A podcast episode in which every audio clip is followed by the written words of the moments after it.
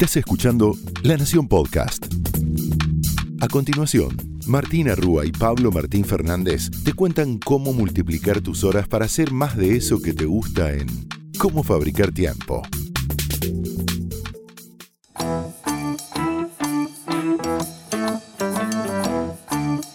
Bienvenidos a Cómo Fabricar Tiempo, donde te prometemos que si invertís estos 20 minutos vas a multiplicar tus horas para hacer más de eso que te gusta. Mi nombre es Pablo Martín Fernández. Y yo soy Martu Rúa. En el episodio anterior hablamos de la gran renuncia, ¿no? Muchísimas personas que están dejando sus trabajos, un fenómeno que se ve especialmente en los Estados Unidos, pero nos preguntamos cómo puede derramar esto en Latinoamérica, cuáles son las razones por las que las personas están yendo, también cuáles son las razones por las que se están quedando.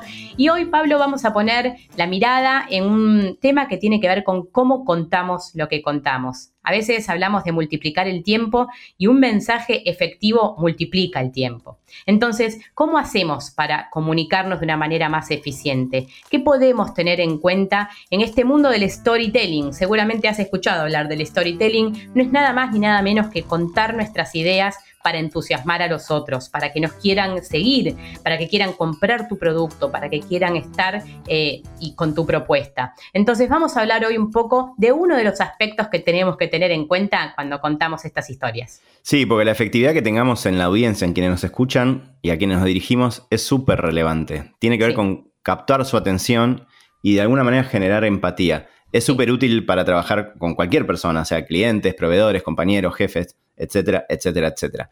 Y en ese contexto hay una creencia arraigada en este mundo corporativo, que muchos de los que están escuchando seguro les suena, que demoniza la gestualidad, ¿no? Y lo corporal. Y siempre está ponderada esta economía de gestos, de tratar de, de alguna manera, contenerte. Sobre todo, digo, en, nuestros contextos latinos es bastante raro, ¿no? Porque somos muy gestuales, ¿no? Esa cosa, lo, lo italiano que nos surge con las manitos. Entonces, si bien la idea no es sobreactuar, ¿no? Ser genuinos, es fundamental, eh, ser genuinos, perdón, es fundamental para que la conversación sea positiva. Claro. La idea es que a la hora de comunicar, la neurociencia lo que sí nos dice es que es importante lo que transmitimos también con el cuerpo. Es decir, va un poco al revés que esta lógica de, bueno, tenés que contenerte y ser totalmente serio. Y esto además en tiempos híbridos es aún más relevante. Ahora Martu les cuenta más. Exactamente, lo que pasa con nuestro cuerpo se multiplica el valor del mensaje. Esto es lo que las neurociencias en los últimos años han descubierto. Lo que vos transmitís corporalmente, no solo con tus palabras, multiplica el valor del mensaje que estás dando. Y hoy queremos hablar de esto. Como Pablo le decía, los gestos en el mundo corporativo en especial, suelen tener mala prensa, ¿no? Eh, es como que la solidez o la consistencia de la información del que habla a veces se confunden con, con, la economía de los tonos de voz, ¿no? Parecería que una persona monocorde, seria, que casi no se mueve, es más seria. ¿Realmente creemos en eso todavía? Bueno, es una creencia errónea que las neurociencias ahora están refutando. Esto de no vale reírse, no vale las manos, no, eh, mover las manos, no vale gesticular con los ojos o con la boca. Bueno, cada vez más hay evidencia sobre que este recurso, la comunicación ostensiva, de eso te queremos hablar hoy, ayuda a captar la atención, genera expectativa y relevancia en tu audiencia. Entonces ellos ya pueden inferir cuál es la intención que vos tenés, cuál es tu intención comunicativa a la hora de hablar con ellos por tus gestos corporales. Entonces hay veces que estás horas y horas preparando mensajes, ¿no? ¿Cuántas veces escribimos palabra por palabra lo que queremos hacer y no tenemos para nada en cuenta todo lo que comunica nuestro cuerpo a la hora de estar con otros. Algo muy interesante encontramos en el libro, fabuloso libro de Mariano Sigman, el neurocientífico La vida secreta de la mente, un pequeño parrafito que, nos encantó. Él dice, más allá de las palabras, la semántica y el contenido, una de las virtudes de los discursos efectivos, como el de los grandes líderes de la historia, es que funcionan en esta clave ostensiva. Se refiere a la capacidad de gestualizar el discurso para desproverlo de palabras tanto como sea posible, ¿no? Fíjense esto, los gestos hacen que no tengas que usar tantas palabras. ¿Por qué? Porque utilizas una clave compartida, implícita, por el que habla y por el que escucha. Entonces, fíjense este ejemplo. Si levanto la mano como un salero y te pregunto, Pablo, ¿querés? No hace falta que te diga, Pablo, que eres sal. Vos ya sabés de qué estoy hablando, ¿no? Tenemos una cultura compartida y este gesto hace que ya sepas qué es lo que te estoy contando. Mariano dice en su libro, se trata de un baile preciso de gestos y palabras que sucede en una fracción de segundo sin que siquiera te des cuenta y, que ayuda a ese baile entre el que habla y que escucha. Qué buena esto, ¿no? Nunca lo había pensado así. Sí, de hecho, cuando, cuando hablabas, se me ocurrió algo, no lo tenemos esto en el guion, pero que, tiene mucho que ver. Me parece con los que tienen amistades de mucho tiempo, parejas de mucho tiempo, relaciones familiares muy cercanas. Los que están escuchando seguro les va a resonar, que se miran y ya saben qué pasa. Che, no, Total. nos vamos. Eh, che, nos quedamos, nos quedamos más, al final nos quedamos más. Eso genera, es empatía pura es, complicidad, estamos en el mismo equipo. Bueno, como líderes, quienes están escuchando también lo pueden, lo pueden incluir en su día a día. Incluso si están empezando, ¿no? Para, para una entrevista de trabajo, para, para, un montón de cosas esto es central. ¿Por qué? Porque la abstención resuelve, perdón, resuelve también la atención al lenguaje mismo. En persona funciona mirar a los ojos, ¿no? Esto creo que todos lo sabemos en un punto, ¿no? Que, pero no es tan fácil, ¿eh? Yo te digo que me, cuesta muchos años de, en mi carrera, sobre todo en los, en los primeros 10, te diría, a mí me cuesta, ahora también creo, me cuesta mantener la vista eh, fija cuando hablo con alguien, ¿no? no Es algo que hay que ensayar muchísimo poder mantener la vista con uno que habla. Total. No, decía que, que en general esto, ¿no? Mirar a los ojos es como que sabemos que en principio genera cierta empatía. Obviamente, lo, podemos verlo por lo opuesto. Si estamos mirando a cualquier lado, estamos transmitiendo que no estamos en esa conversación. Pero hay otras cosas que quizás son menos obvias. Por ejemplo, esto de dirigirse corporalmente hacia la otra persona, ¿no? Que no significa tirarse encima de la otra persona, sino no es lo mismo estar echado en la silla hacia atrás que estar un poquito hacia adelante mostrando que hay cierto interés en eso, ¿no? Toda la intención del cuerpo de alguna manera apunta al receptor es una suerte de imán atencional, ¿no? Este concepto de imán atencional me parece súper interesante, del cual resulta más difícil salirse que si alguien está hablando cabizbajo o mirando hacia otro lado o echado en la silla hacia atrás como si el tema no le interesara tanto. Que después en otras situaciones lo puedes hacer, pues estás relajado, estás con amigos, pero en esta situación tiene mucho sentido esto. Y retomamos un tema muy importante, desde ya no estés en el celular si estás hablando con alguien, sobre todo un tema relevante. Hay momentos y momentos para cada cosa. Esto ya pueden ir a capítulos anteriores si llegaron recién por acá, pero es muy relevante. Y en tiempos remotos, como el que estamos viviendo, también nombrar al receptor, levantar las cejas, reír o cambiar el tono de voz. Acá volvemos también al obvio. Si bien hay veces en las que está bien encender la cámara, si van a tener una conversación en la cual quieren que sea empática, obviamente enciendan la cámara, ¿no? Eh, sabemos que hay momentos determinados en los cuales no se puede, pero estamos tratando de reemplazar lo que se da en un café, lo que se da en un bar, lo que se da en una charla íntima. Si hablamos con, nombres o con avatares, no es lo mismo. ¿sí? Así que recuerden encender la cámara y miren a la cámara, ¿no? Entonces, la idea es que la transmisión del mensaje es efectiva si sintonizamos bien en ese canal, hmm. eh, dice Sigman, ¿no? Y se vuelve ruidosa, está bueno este concepto también, ¿no? Se vuelve ruidosa aunque no haya ruido, cuando somos deficientes, ¿no? En, esta, en ese sentido y no encontramos la frecuencia exacta de este canal natural, de la comunicación humana. Es natural que yo me sienta, yo, me sienta escuchado si la persona me está mirando y es natural que no me sienta escuchado si la persona no me está mirando. Es algo, es algo muy básico para los humanos. Exactamente, me, encanta esta idea que, transmite Mariano, eh, cómo hacemos para lograr esa danza, ¿no? ¿Cómo hacemos para lograr esa danza? Eh, que el otro que está con vos sienta que estás ahí, sienta que estás presente, ya sea remoto o de manera presencial, es algo que realmente se puede trabajar. Por otra parte, Pablo, casi el 60% de nuestra comunicación es no verbal, ¿no? Entonces y la subestimamos muchísimo. Uno cree que si tiene las palabras correctas o ha ensayado lo que tiene que contar, pero ¿cuánto puede decir eh, el cuerpo?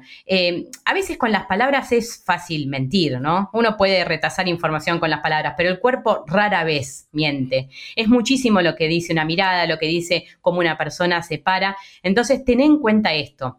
Casi el 60% de nuestra comunicación es no verbal. Así que por eso hoy queremos pensar a la ostensión, cómo gesticulamos, qué es lo que dice nuestro cuerpo a la hora de hablar con otras personas. Y por otra parte, no queremos olvidarnos de la importancia de construir la historia cuando hablamos, ¿no?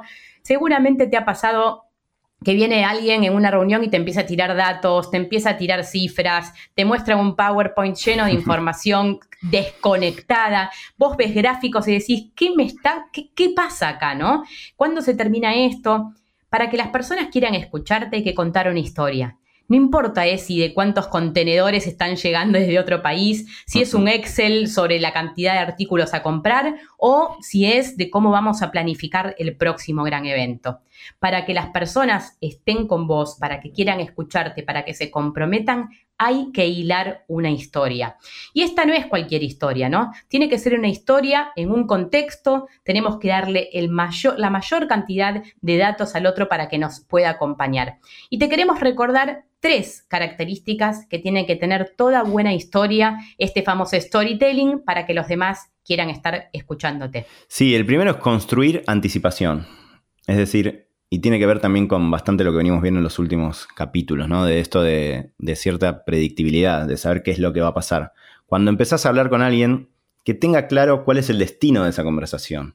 Y después, idealmente, ir dándole, bueno, los pasos intermedios, ¿no? Lo llevo un ejemplo cotidiano. Vamos a ir a Mar del Plata. Bueno, quiero saber, bueno, ¿dónde vamos a parar en el medio? ¿Vamos a parar en Dolores? ¿Vamos a parar en Chascomús? Eso que ustedes lo hacen con sus familias y que le genera justamente algún tipo de certeza de cómo van a ser esas próximas 4, 5, 6 horas, es algo que también sucede en la conversación diaria. Entonces ténganlo en cuenta, porque también si nos autoanalizamos un poquito, a nosotros también nos gusta, ¿no? Hagan lo que les gusta que hagan con ustedes. Bueno, che, me voy a tomar un café, va a hacer una charla sobre qué tema es, qué va a pasar en esta charla es importante. Sí, creo que lo podemos pensar eh, cuando alcanzamos un hito o, le vamos a contar algo en el equipo, ¿no? Por ejemplo, decir, bueno, alcanzamos la cantidad de ventas del trimestre, estamos acá pero quiero que me acompañen a ver cómo llegamos hasta acá, ¿no? Me imagino esto, que, las personas quieran y tengan curiosidad de, entender cómo hizo para que le salga, cómo hizo para alcanzar esa cifra, cómo hizo para poder hacer el lanzamiento. Bueno, hay mojones en el camino. Entonces, cuanto más anticipación construyas, como les decía Pablo, más te van a querer acompañar. Piensen en esos pequeños mojones que hay en el camino para que la gente se quiera subir a su viaje. Sí, y el segundo tiene que ver con algo que sin querer hicimos recién, que es contar ejemplos personales, ¿no? Las experiencias y los ejemplos personales, estas anécdotas, como yo daba recién lo de, lo de un viaje a un destino turístico, en general, y funciona así la cabeza humana, nos, se nos quedan pegados mucho más que los datos, ¿no? Entonces yo te quiero contar algo, está bueno incluir estas historias, estas experiencias, ejemplos personales que además muestran vulnerabilidad de alguna manera y, generan empatía. Somos padres, ¿no? Estamos en el mismo barco. Exacto, te muestran mucho más humano y cercano. Pablo, a nosotros nos ha pasado cientos de veces que nos han dicho gracias por lo que compartieron, por lo que han investigado, pero también por contarnos cómo hacen ustedes. Cuando vos le contás a las personas cómo resolvés lo que te sale, lo que no te sale, qué te pasa con eso que estás contando, genera un compromiso. No se pierdan la posibilidad de meter experiencias personales y ejemplos. No tiene que ver con el ego, tiene que ver con empatizar con el que te está escuchando y decirle yo también estoy acá, esto también me pasa a mí y es otra manera de engancharlos. Tal cual. Y tercero es que tenemos que ser cortos y simples. ¿sí? Eso, no nos vayamos por las ramas. Eh, el hecho de irnos por las ramas comunica también, ¿no? Si, si no está bien organizado ese discurso, tenemos un problema. Así que corto y simple, ¿sí? Y para saber más sobre cómo impacta nuestra ostensión, recuerden esta palabra, ostensión y gestualidad a la hora de comunicar, hablamos con especialistas en storytelling para entender cómo sacarle ventaja a esto. Por ejemplo, hablamos con Pablo Aragone, entrenador de voceros y especialista en storytelling, que acaba de publicar su libro Enciende la llama, Secretos de Storytelling para que el mundo quiera escucharte. La primera pregunta que le hicimos es, ¿cuál es la importancia de los gestos a la hora de contar algo en la comunicación remota y en la presencial? La comunicación presencial y la comunicación online es bien diferente. Si bien en ambos casos vamos a estar hablando, hay muchas cosas que se ponen en juego que es importante tener en cuenta para lograr una comunicación efectiva. Veamos algunas diferencias. En la comunicación presencial, todo nuestro cuerpo está presente, con lo cual el lenguaje no verbal lo vamos a estar transmitiendo no solo con nuestra cara y manos, sino con todo el cuerpo. En la comunicación online es diferente, porque la cámara la mayoría de las veces nos está tomando del pecho hacia arriba, con lo cual lo que se ve principalmente es nuestra cara y un consejo ahí es también mostrar las manos, para poder acompañar el mensaje que estamos transmitiendo.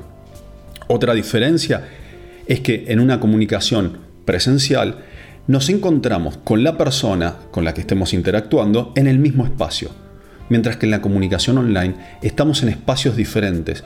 Por eso es fundamental cuidar el entorno en el que estamos para poder brindar una experiencia positiva a la otra persona. Les voy a dar algunos pequeños tips. El primero, elevar la computadora y que la cámara quede a la altura de los ojos. La siguiente, procurar tener un micrófono de buena calidad para que se escuche del otro lado de forma clara. Y lo último, controlar el espacio que nos rodea. No podemos estar transmitiendo un mensaje de forma efectiva si atrás nuestro es un desastre y tenemos el placar abierto. Controlar todo esto va a hacer que tanto en la comunicación online como en la presencial mejoremos la conexión que tenemos con las personas que nos rodean. También le preguntamos a Pablo qué dos tips puede nombrar que tenemos que hacer y cuáles no tenemos que hacer desde lo gestual a la hora de comunicarnos. Casi el 60% de nuestra comunicación no es verbal, es corporal. Con lo cual, si solo nos concentramos en lo que vamos a decir desde las palabras, pero no prestamos atención a nuestro cuerpo, se pueden generar lo que se llaman incongruencias. Es decir, las palabras dicen algo, pero el cuerpo dice todo lo contrario. De hecho, es muy fácil mentir con las palabras, pero muy difícil hacerlo con el cuerpo. Y seguramente los que estén escuchando alguna vez estaban con otra persona que les decía algo y en algún lugar al instinto les decían, mm, no creo lo que me están diciendo. Eso es por el lenguaje no verbal. Algunos tips, mirar a los ojos. Cuando estamos observando a una persona a los ojos le estamos diciendo, que tenemos seguridad de lo que estamos diciendo, que no ocultamos nada, que estamos ahí presente. Y lo siguiente, sonreír. La sonrisa es uno de los gestos que más empatizan con las personas que tenemos enfrente. Le están transmitiendo que estás cómodo en ese lugar, que te sentís bien, a gusto, y eso es gran parte de la conexión que generamos con los demás cuando queremos conseguir algo. La tercera se la hicimos a Fernanda Kersman, fundadora de WeStory, para entender cómo la ostensión es parte de nuestra comunicación y esto nos dijo. El olorcito a café, los abrazos, los apretones de manos, las miradas cruzadas, la música en el ambiente, todas esas cosas prácticamente desaparecieron cuando las reuniones y los eventos se mudaron a la nube. En este contexto, más allá de los contenidos, de las palabras que decimos o las imágenes que mostramos, el tono de voz, el ritmo al hablar, los movimientos que hacemos con las manos y los gestos faciales, todo eso que podríamos sintetizar en lenguaje no verbal, es clave para conectar con las personas que nos están mirando y escuchando.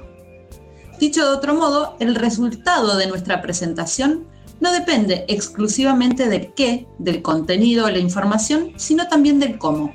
La mejor manera de recrear el contacto visual, de lograr que la audiencia sienta, me están hablando a mí, es mirar a cámara, como lo hacen los conductores de los noticieros. El tip es pegar un post-it cerca de la cámara de la compu para no olvidarnos de que es allí a donde debemos enfocar. Las manos son fundamentales para acompañar y complementar lo que explicamos.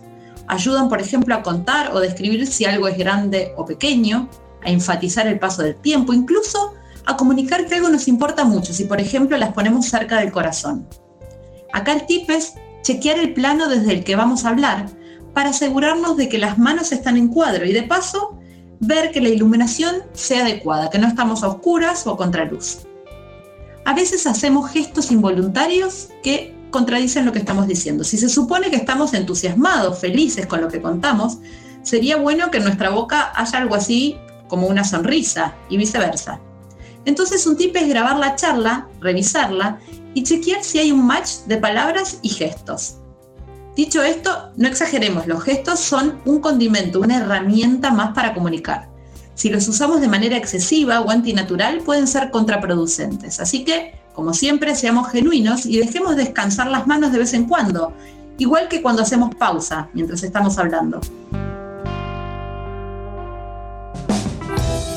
Hasta acá este capítulo en el que hablamos sobre la ostensión, esta idea de sumarle gestualidad al discurso, no quedarnos solo con un discurso rígido y que no está tan mal movernos, mirar a los ojos, ¿sí? y tener cierta gestualidad. Es súper importante y empezar a implementarlo en tu día a día y vas a ver cómo te sirve.